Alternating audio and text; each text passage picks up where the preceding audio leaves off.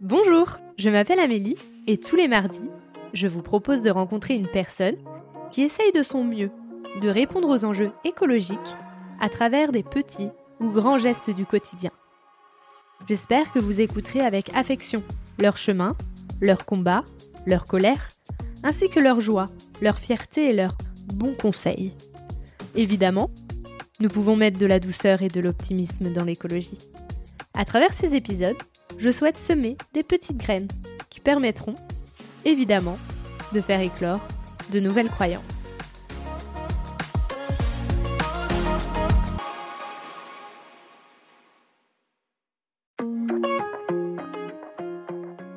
comprends que ces gens avec qui tu, discutes n'ont pas toujours la même prise de conscience, n'avancent pas à la même vitesse.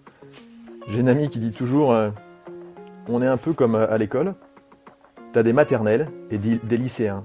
Si toi tu as un niveau lycéen, tu peux pas demander à un maternel d'avoir ton niveau, quoi, c'est pas possible. Le pauvre, il, voilà, il, démarre dans la vie. Donc, euh, eh ben, tu peux pas demander à quelqu'un qui, s'éveille à l'écologie depuis deux ans d'avoir ton niveau et ta, ta prise de conscience que toi t'as nourri depuis 10.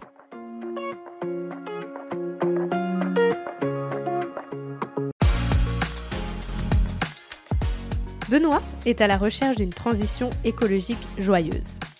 Il sait que c'est possible, car il l'a déjà vécu au Canada et a pu le retrouver en France dans des écolieux. Son plus grand rêve est d'avoir un jardin-forêt, où le collectif aurait toute sa place pour respecter le vivant en toute simplicité je vous laisse en compagnie de Benoît. Bonjour Benoît. Salut Amélie. Alors pour commencer, je voudrais d'abord te poser une première question. C'est euh, en ce jour, comment te sens-tu quand je te dis écologie? Je me sens plein d'espoir. Plein d'espoir euh, pour plusieurs raisons. Euh, ce que je vois autour de moi et ce que je fais au quotidien, on va dire. Et comment toi tu te décrirais sous le prisme de l'écologie? Alors, on va dire que je suis, je, ne dirais pas un nouveau converti, mais j'ai découvert ça un peu sur le tard, parce que j'ai maintenant 40 euh, ans passés. Euh, je pense que ça a toujours été en moi depuis enfant, parce que j'ai des parents qui étaient assez éveillés à la chose, mais qu'une fois qu'on est pris bah, dans le tourbillon de l'existence et, très conditionné par l'éducation, le travail qu'on fait et la société dans laquelle on, vit. J'ai un peu mis ça de côté. Et euh, bah, ça m'a rattrapé ensuite, en fait. Donc, euh, dans l'écologie, euh, voilà, je suis, je suis pas un débutant parce que maintenant ça fait quelques années que je commence à bah, faire des, des, petits pas à ma manière, mais je suis pas non plus un activiste de la première heure. Je suis un peu entre les deux, quoi. Et qu'est-ce que toi t'as mis en place? Alors, qu'est-ce que j'ai mis en place? Dans mon quotidien ou euh, dans ma vie perso dans, ta vie, oui, dans ton vie perso et pro, euh, comment toi tu mets un peu d'écologie dans ta vie? D'accord. Alors dans ma vie pro, pour l'instant, pas grand-chose, malheureusement, mais ça viendra sûrement. Euh, j'y travaille. dans ma vie perso, par contre, il y a pas mal de choses en fait. alors quelque chose d'assez radical, mine de rien, parce que je pense des fois il faut un peu de radicalité quand même. Euh, j'ai arrêté de prendre l'avion depuis 2018. Euh, j'ai beaucoup voyagé, enfin j'ai pas mal baroudé quand même, euh, il y a quelques temps, et j'adore ça toujours. Hein. Mais j'ai réalisé que c'était très impactant et j'ai considéré que j'avais un peu brûlé mon bilan carbone en termes d'avion, donc j'ai décidé voilà, que me concernant, si je devais voyager, ce serait plus par l'avion. Donc depuis 2018, j'ai arrêté de prendre l'avion et je m'y tiens. Voilà. Ça, c'est donc une des premières mesures radicales. Euh, pour le reste, il y a plein d'autres petites choses que je fais euh, au quotidien. Là, tu vois, je suis en colocation depuis quelques temps et euh, avec ma colocataire, on décide de, trier les déchets, végétaux, et de pas les jeter dans la poubelle conventionnelle, de les mettre à part. Et comme on n'a pas encore de composteur, ce qui ne devrait pas tarder parce qu'on en a commandé un, on les remet en terre. Donc tout ce qui est végétal, je remets ça en terre dans le jardin euh, attenant à la maison. Euh, donc ça, c'est un premier geste. Qu'est-ce qu'il y a d'autre encore euh, Je récupère l'eau de pluie pour le, jardin également. Alors, c'est pas encore dans des gros conteneurs, mais c'est déjà dans des, bacs, dans des seaux. On a créé un petit potager au jardin aussi, avec des, graines que j'ai plantées dans une mini-serre que j'ai fait dans la véranda. Et ces plants-là, aujourd'hui, bah, sont dans le potager à côté. je donne des plants aux amis aussi en ce moment, des plants de légumes, tomates, salades, etc. J'ai diminué aussi ma consommation de viande. Parce que mine de rien, euh, eh ben, la consommation de viande, enfin la, production de viande est très demandante en, termes d'énergie et euh, a un impact carbone non négligeable. Donc je ne suis pas encore passé végétarien et je doute que j'y arrive parce que mon organisme a quand même besoin de pas mal de protéines. Euh, mais j'ai diminué ma, consommation de viande. Je fais autant que faire se peut du covoiturage pour éviter de rouler dans une voiture tout seul. Euh, je parle d'écologie à droite à gauche euh, quand je peux, sans être donneur de leçons. Enfin, ça c'est pas toujours simple parce que il y a toujours cette, éco-anxiété qui me rattrape et j'aurais envie que les, gens bougent à ma vitesse. Et en même temps, je réalise, comme dit une de mes amies, qu'on ne bouge pas tous à la même vitesse, qu'il faut savoir être tolérant, que même moi, par, rapport à certains, euh, bah, je suis encore euh, bien en dessous. Donc voilà, je parle d'écologie avec de plus en plus de tolérance. Et puis, qu'est-ce que je peux te dire d'autre? Euh, bah, C'est déjà pas mal, en fait. J'ai rien qui me vient à l'esprit là tout de suite, mais voilà, pour l'instant, c'est ça. Comment est venu ce déclic qu'il y avait une urgence écologique ah et ah. donc que tu aies mis toutes ces petites choses en place? Ça, c'est la bonne question. Euh, alors, c'est arrivé. Donc, comme je te disais, ça a toujours été un peu en moi, je pense, déjà. Parce que tout petit, je voulais faire des études en environnement. Euh, j'étais très sensible à ça et voilà, la nature, c'était hyper important. Donc, je pense que ça a toujours été en moi. Par contre, il y a eu un premier déclic. Euh, il y a quelques années maintenant, c'était en 2016, si je me rappelle bien, J'étais au Canada, je me suis expatrié une année là-bas, et j'ai eu l'occasion au Canada, en fait, pendant mon itinérance, de vivre avec une communauté alternative qui, euh, bah, qui tendait vers l'autonomie, qui avait changé son rapport euh, au vivant, qui produisait sa nourriture, qui vivait sobrement, qui produisait son énergie aussi, pour le coup, enfin ses sources d'énergie. Et ça a été un premier déclic parce que je me suis dit, tiens, on peut vivre autrement, on peut vivre de moins, on peut vivre en harmonie avec notre environnement, en polluant moins pour le coup. Et, je me suis dit, ça a du sens en fait. Ça a du sens. Donc, euh, puis c'était assez fun en fait. C'était vraiment. Euh, je trouvais ça assez joyeux en fait. C'était l'écologie joyeuse de pouvoir euh, cultiver sa nourriture, de pouvoir la partager ensemble et avec aussi la biodiversité, parce qu'il n'y avait pas de pesticides, il n'y avait pas de, de, protection contre les animaux qui venaient grignoter de temps en temps les salades ou ce genre de choses. Donc c'était une écologie joyeuse sobre, intelligente et qui donnait envie en fait. C'est surtout ça. Contrairement, comme tu disais avant, à ces démarches qui sont des fois un peu trop punitives en fait euh, et qui à mon avis desservent la, cause en fait. Donc ça, ça a été le premier déclic au Canada, de vivre avec une communauté alternative. Et puis il y a eu un deuxième déclic, qui lui est un petit peu moins fun, euh, mais qui a été, je pense, euh, utile à ma, mettre en action. C'était en 2019, donc une année avant le Covid, avec un très bon ami à moi, euh, Vincent, à Nantes. On a eu tous les deux en fait connaissance, je ne sais plus comment ça s'est fait, d'un article qui parlait bah, des risques systémiques de notre civilisation, si on continuait dans cette direction-là en fait, à savoir des risques potentiels d'effondrement bah, de la biodiversité qu'on connaît, mine de rien. Il est silencieux, mais il est là. Euh, des risques d'effondrement euh, autres euh, et possibles aussi de notre société telle qu'on la connaît, parce que justement, les experts s'accordaient à le dire, on allait beaucoup trop loin dans l'exploitation des ressources et bah, dans, tout simplement la pollution de notre, de notre habitat naturel. Donc ça, ça a été assez violent pour le coup, mais très utile parce que je pense que c'était un peu le coup de pied au cul dont j'avais besoin pour, euh, bah, pour essayer autre chose en fait, pour euh, me, remettre en question et me dire ok, ça fait flipper, euh, mais la réalité est là et comment est-ce qu'on peut faire pour, pour changer les choses en fait, même modestement, mais essayer de s'organiser quoi. Et, et tout d'un coup, c'est marrant, mais ça a mis des mots M-O-T-S sur mes mots M-A-U-X, parce que c'était une époque où je commençais à assez, euh, enfin pas mal me poser de questions là-dessus, sur notre société euh, de consommation. Et j'arrivais pas à comprendre en fait ce qui se, passait dans ma tête. Et tout d'un coup, ce déclic-là m'a fait réaliser certaines choses et m'a fait comprendre en fait ce que je traversais et ce vers quoi j'avais envie de tendre. Voilà, ça c'était le deuxième déclic. Un peu moins fun, mais très utile. Euh, surtout qu'en plus, ton deuxième déclic, tu l'as eu après avoir arrêté l'avion. Tout à fait, après avoir arrêté l'avion. Ça, ça, en fait, comme je te disais, ça, la graine germait déjà dans mon esprit depuis quelques années, en fait. Et euh, je m'étais déjà dit, bon, il y a quelque chose qui ne va pas dans ma façon de, de, de vivre, dans mon rapport euh, au vivant. Il faut que je vive, je vive plus sobrement. Euh, donc oui, oui, effectivement, c'est arrivé une année après. Ouais. Et euh, donc tu disais que dans la communauté où tu étais, oui. euh, c'était une écologie joyeuse. Tout à fait, euh, oui. Pourquoi c'était joyeux exactement?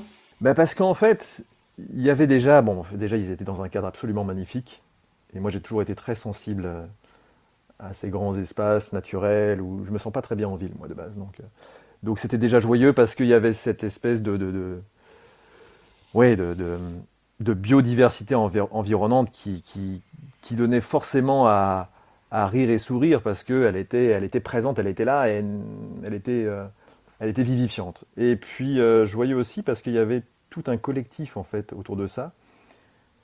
Et un collectif, mais qui n'est pas le collectif qu'on va connaître nous aujourd'hui dans cette société capitaliste, un collectif qui fonctionnait dans l'échange en fait, et pas dans, euh, dans le rapport à l'argent, la compétition et le bonheur individuel en fait.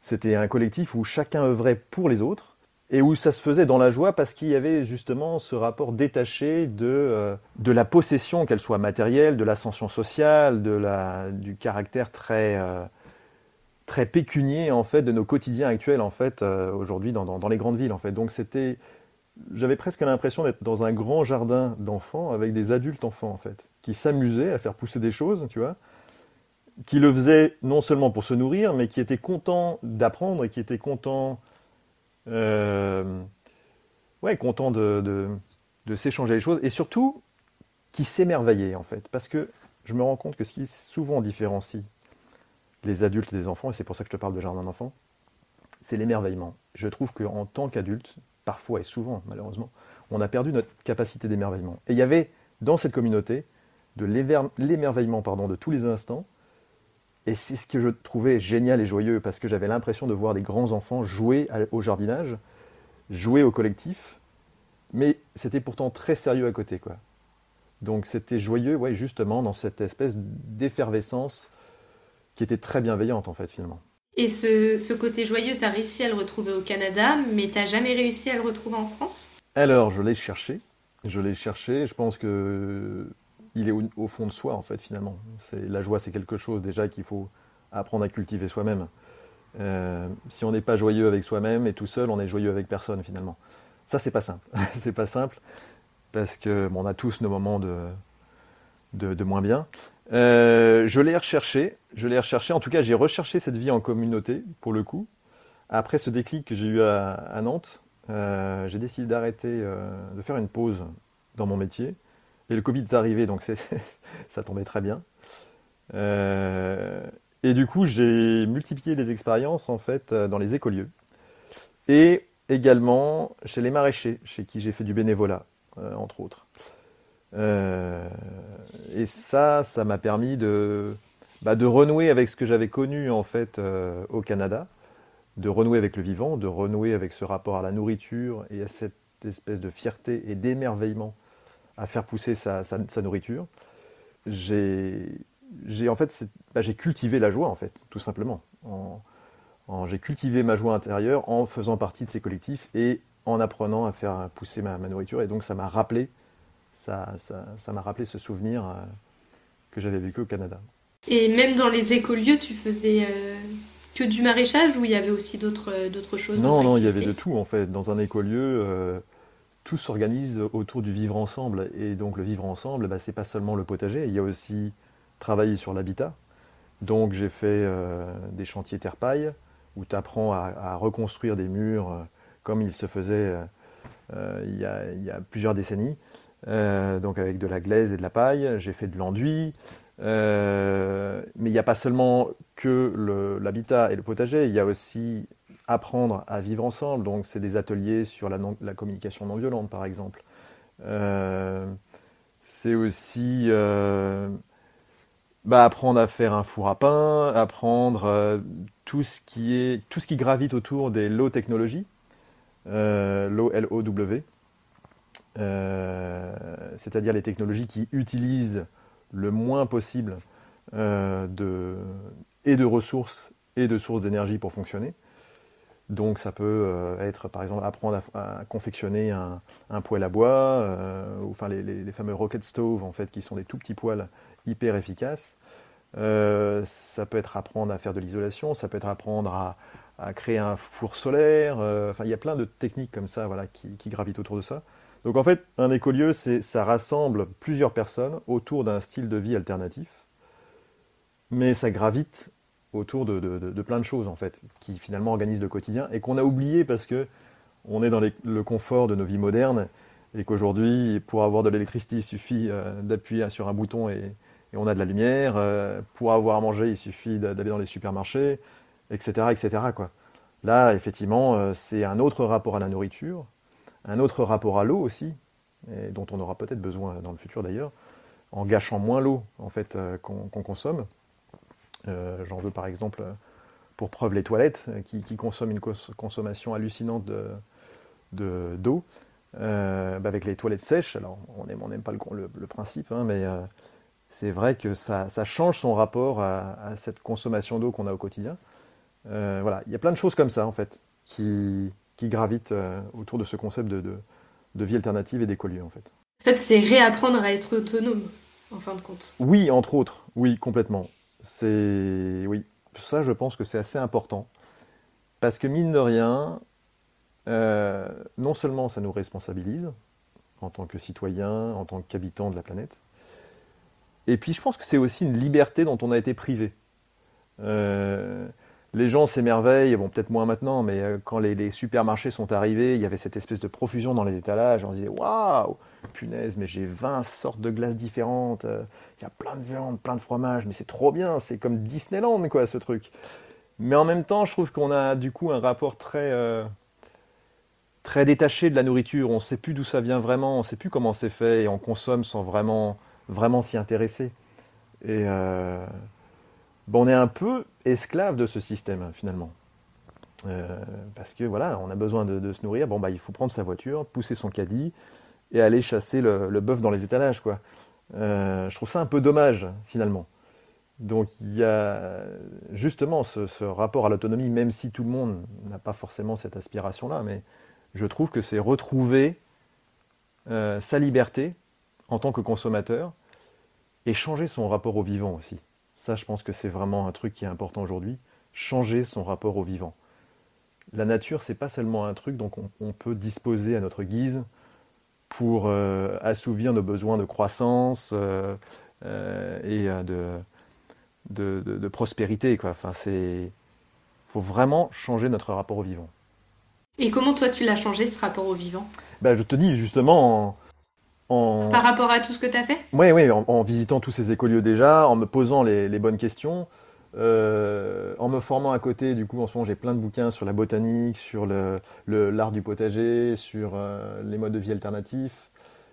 Et c'est ce d'ailleurs à, euh, quoi j'aspire en fait aujourd'hui. En fait, j'espère bientôt que j'aurai assez de courage et, d'idées pour me lancer moi aussi dans, ce style de vie quelque part en France et euh, monter moi aussi mon lieu, ou en tout cas mon terrain, ou, cultiver, réapprendre à, vivre euh, plus sobrement et en harmonie avec, euh, avec la nature. Est-ce que dans tout ça, tu as eu des moments de doute? Des oh, moments où tu t'es dit quand même, là je suis tout seul, oh c'est dur Plein, plein, plein. Mais oui. Mais oui, parce que j'ai vécu des moments de grâce quand vraiment je me suis senti à ma place dans ces, dans ces collectifs où on parlait quelque part un peu la même langue je, rencontrais des gens qui avaient les mêmes envies, les mêmes appétences et le, pardon, le même éveil. Et puis après, tu reviens bah, à ta vie de tous les jours.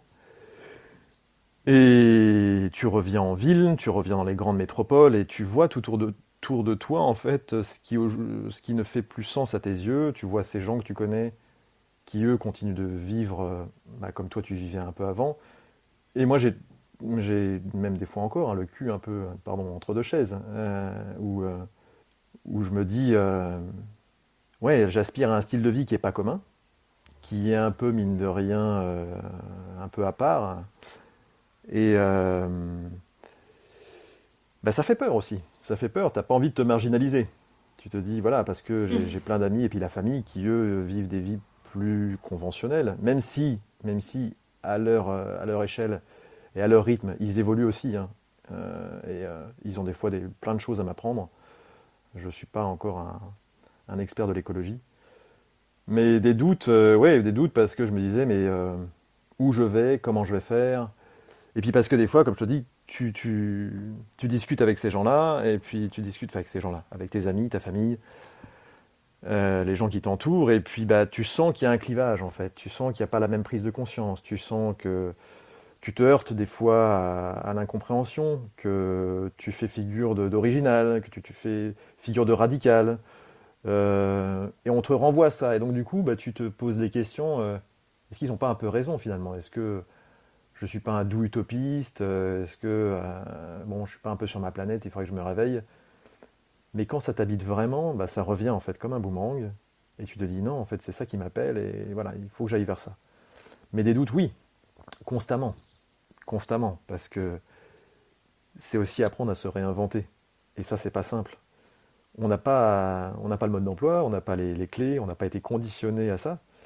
Euh, moi, j'ai grandi dans les années 80 et 90 et, voilà, c'est même encore maintenant, hein, on nous vend le récit collectif auquel on adhère quasiment tous, c'est le, bonheur individuel, l'ascension sociale, la, propriété privée, enfin toutes ces choses qui n'ont pas tant que ça de sens, je pense, hein, euh, mais qui sont le, récit, le récit commun en fait.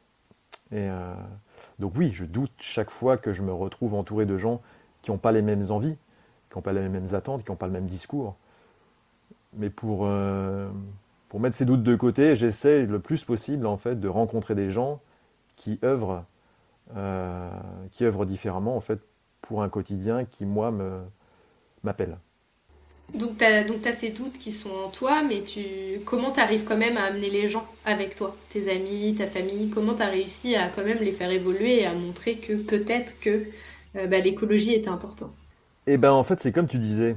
Euh, c'est en faisant attention de ne pas avoir un discours moralisateur, radical et punitif. Genre, ouais, on n'a pas le choix, la planète se meurt, euh, il faut être. Euh, faut que ce soit drastique, faut que. Non, c'est pas la solution, ça en fait. faut que le récit soit désirable. Si tu dis aux gens qui vont en chier, que ça va être dur, qu'ils vont perdre leur confort, bah, personne n'a envie de ça en fait ils ont envie de la glace avec le cornet, la chantilly dessus. Tu fais... Et si tu leur dis, ouais, mais on peut changer de glace, mettre moins de topping, et ça a quand même un goût assez sympa. Donc faut vraiment, quand j'essaie d'en parler maintenant, et j'ai vraiment été plus radical avant. Donc euh, mes amis m'ont fait comprendre que c'était pas la solution cette radicalité. Donc aujourd'hui, j'essaie d'adopter un discours déjà beaucoup plus tolérant. Me dire, t'en es là, mais il y a encore dix ans, t'en étais pas là. Donc, comprends que ces gens avec qui tu, discutes n'ont pas toujours la même prise de conscience, n'avancent pas à la même vitesse. J'ai une amie qui dit toujours euh, on est un peu comme à l'école, tu as des maternelles et des, lycéens. Si toi tu as un niveau lycéen, tu peux pas demander à un maternel d'avoir ton niveau, quoi. C'est pas possible. Le pauvre, il, voilà, il, démarre dans la vie. Donc, euh, eh ben, tu peux pas demander à quelqu'un qui, s'éveille à l'écologie depuis deux ans d'avoir ton niveau et ta, ta prise de conscience que toi t'as nourri depuis 10, tu vois. Donc j'essaie vraiment de d'avoir un discours plus tolérant, moins radical et optimiste, positif. Personne peut te suivre si tu leur dis eh les gars, ça va être la merde, quoi. Ça va on, va en chier, ça va être, ça va être affreux. Non, il faut cultiver l'optimisme, et se dire euh, et dire, ben, on peut faire différemment. Et ça peut être très sympa on peut vraiment. Euh, moi, j'essaie de vraiment euh, de, mettre en avant le côté euh, communautaire, en fait, où j'aimerais, hein, moi, dans, un futur proche, organiser un collectif écologique, en fait, euh, que ce soit ou pas en habitat partagé, on peut chacun avoir son chez soi, mais où on s'entraide, où on, vit cette écologie ensemble, et on la vit positivement, en fait. Je pense que c'est possible. Mais ça, voilà, c'est quelque chose qu'il faut, qu'il faut transmettre. Et enfin, je pense que c'est comme ça, c'est la solution, une des solutions en tout cas, c'est d'avoir un, discours positif. Euh, je te rejoins, je te rejoins tout à fait. Euh, est-ce que toi, tu as, certains objectifs dans ta vie? Eh ben oui. Tu en as un petit peu parlé, mais est-ce que tu peux nous en dire plus? Alors, mon grand rêve, allez, on va aller, on va voir en grand quand même.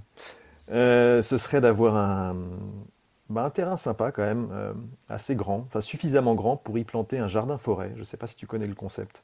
je veux bien que tu m'expliques. Ça a été mis en place par Martin Crawford, c'est un paysagiste anglais qui repense notre manière de cultiver. Euh, le jardin-forêt, c'est comme un jardin, mais qui imite un jeune boisement, où tout est pensé en trois dimensions. Et au lieu d'avoir juste un potager classique, eh bien, tu t'arranges pour qu'il y ait, sur différentes strates, il y en a cinq au total, des arbres, des arbustes, des fougères, des légumes racines, euh, des légumes qui poussent en hauteur, des lianes. C'est une sorte de fouillis végétal qui te nourrit qui se nourrit et qui est plus résilient et résistant en fait que l'agriculture conventionnelle. L'agriculture conventionnelle, c'est de la deux dimensions. Tu as un champ sur des hectares en monoculture. Un jardin-forêt, c'est un fouillis de diversité végétale et, euh, nourricière pour toi et la biodiversité, parce qu'il n'y a pas d'intrants chimiques, sur petite surface. Et la permaculture dans tout ça? Alors la permaculture, c'est plus qu'un euh, mode de culture, c'est un style de vie la permaculture. La permaculture, c'est pas seulement mettre de la paille euh, et du compost sur ses légumes et ne pas mettre d'intrants chimiques, c'est aussi réfléchir à euh, partager entre les hommes et partager avec la nature. C'est un concept de vie, la permaculture. C'est un, tout, en fait. Et ça, ça a été euh, inventé par Bill Mollison et David Holmgren, qui, qui sont d'ailleurs, parce qu'il y en a un qui est toujours en vie, australien. Donc voilà, mon rêve, ce serait ça, c'est de créer un jardin de biodiversité qui soit nourricier pour moi et la biodiversité, pour le coup, et y créer une association en fait de sensibilisation aux pratiques de jardinage écologique, et pourquoi pas avoir une pépinière de plants nourriciers euh, que je proposerais à des, prix très bas, euh, euh, voilà, ça c'est un projet, mais sur le mode associatif en fait. J'ai pas envie que ça devienne un business ou un truc lucratif. Euh, je, ferai, je, ferai, volontiers ça à côté d'un travail conventionnel qui me permettrait de mettre du beurre dans les épinards. Moi, mon, rêve, c'est ça, c'est de, changer mon rapport au vivant, de vivre différemment, et d'essayer d'embarquer les autres avec moi, justement en leur montrant que c'est possible et en rendant la chose désirable au travers de quelque chose que je ferai pousser, en fait. Tu vois, créer un, mini Éden, en fait, qui soit très nourricier et, euh, et résilient, et que ça donne envie en fait. Les gens se disent waouh, ah, c'est quand même pas mal ça. Je ferais bien ça chez moi. Voilà, ça c'est mon rêve et mon projet. Et donc pour ça, en ce moment, je prospecte un peu à droite à gauche en France pour trouver des terrains qui soient accessibles foncièrement parlant, euh, où il y ait suffisamment d'eau aussi pour le coup, et, puis voilà, où il y ait une vie associative riche, des gens assez éveillés sur le concept. Voilà, pour m'entourer aussi de gens euh, bienveillant, optimiste et euh, écologiquement éveillé. Bon, bah, je te souhaite que ça fonctionne. Ben, merci. Est-ce que tu aurais euh, des conseils et des bonnes pratiques pour les personnes qui soit veulent commencer dans la transition écologique, soit se sentent perdues, ou, euh, ou même qui peut-être manquent un peu d'espoir oui, en ce moment? Oui, oui, oui, complètement. Ben, je vais donner les conseils que m'a donné ma colocataire il n'y a pas si longtemps. Encore une fois, elle se reconnaîtra si elle écoute. On a toujours trop tendance quand on a un objectif ou quelque chose qu'on veut faire, on a toujours trop tendance à voir ça comme un Everest à gravir et à se focaliser dessus. Et c'est loin, c'est haut, on se dit mais comment j'y arriverai en fait? Et c'est, ça a tendance en fait à, à nous, nous inhiber. Et bah, son conseil à elle, c'est commence par des petits pas. Donc c'est mon conseil, commencez par des petits pas. Finalement, la destination importe peu, c'est le chemin qui fait le, qui fait le voyage en fait. Donc commencez par des petits pas. Vous vous posez des questions sur l'écologie et vous, vous ne savez pas comment, euh, par où commencer eh ben, faites vos petits pas perso. Donc commencez par, tiens, euh, vous questionner sur qu'est-ce que je peux changer dans mon quotidien. Des tout petits trucs. C'est Je ne sais pas, moi par exemple, euh, j'arrête de laisser couler de l'eau du robinet quand je me brosse les dents, je mets ça dans un verre et euh, l'eau du verre suffira à me rincer la bouche. Bah, je prends conscience que mes déchets ont un impact, je sépare les déchets plastiques des déchets végétaux et j'essaie de, de mettre un compost dans mon jardin si j'en ai un. Je change mes lectures, j'essaie de, m'éveiller à certains, certains bouquins qui parlent d'écologie, de botanique, de, vie alternative, de l'eau technologie, j'en sais rien, ce genre de choses. Euh, j'en parle autour de moi, euh, je prends moins la voiture, j'essaie de réduire mes voyages en avion, des petits pas, vraiment des tout petits pas, des trucs qui sont pas, enfin, sont, sont pas durs à commencer et qui mis bout à bout, bah, feront quelque part une grosse différence. Et donc ça, voilà, ce serait un de mes conseils, faire des petits pas. Ensuite, si on veut poursuivre, bah, ce serait euh, se cultiver, sur le sujet et cultiver. Cultiver vos, légumes. Commencez par vous réapproprier cette nourriture en fait. Et puis vous verrez en plus qu'elle a vraiment meilleur goût parce qu'elle ne grandit pas sous serre, euh, sans terre des fois, sur substrat et avec un tronc chimique. Vous verrez que la, tomate qui pousse dans votre jardin, elle a un goût différent. Déjà parce que vous êtes très fier et en plus parce qu'elle a vraiment plus de qualité euh, gustative. Donc se cultiver et cultiver, je pense un autre conseil, ce serait de, d'essayer de déculpabiliser, de ne pas forcément se faire violence en se disant merde, euh, je fais partie de, cette humanité qui, n'avance pas dans le bon sens. Non, non, il faut, il faut se dire, on fait tous de notre mieux. On fait tous de notre mieux. Et voilà, c'est de se, se flageller quoi, là-dessus. Et pour finir, donc une dernière question que je pose à tout le monde, c'est qu'est-ce que l'écologie pour toi?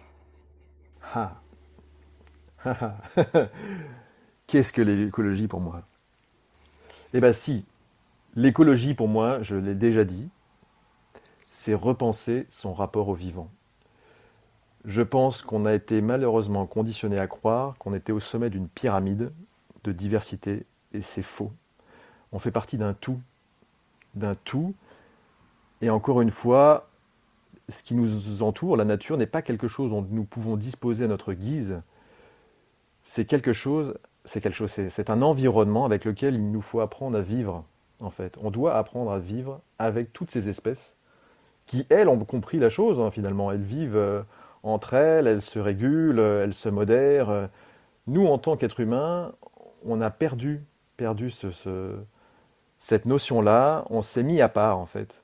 Et euh, il faudrait qu'on réapprenne à se modérer et surtout à vivre avec le reste du vivant. Donc repenser notre rapport au vivant. Vraiment. Je pense que c'est vital. Est-ce que tu aurais envie de rajouter quelque chose? Rien n'est écrit. Cultivons l'optimisme. Tous ensemble. Merci d'avoir écouté cet épisode. J'espère qu'il vous a donné envie de participer à la transition écologique et vous a donné une nouvelle oreille attentive à ce qui nous entoure. Si le cœur vous en dit, je vous propose de me laisser un avis, de vous abonner et de me rejoindre sur Instagram, Facebook et LinkedIn. Vous pouvez m'envoyer un message à évidemment e.vie.de2ment.podcast.gmail.com. En attendant mardi prochain, je vous souhaite, évidemment, de jolis moments de vie en pleine nature.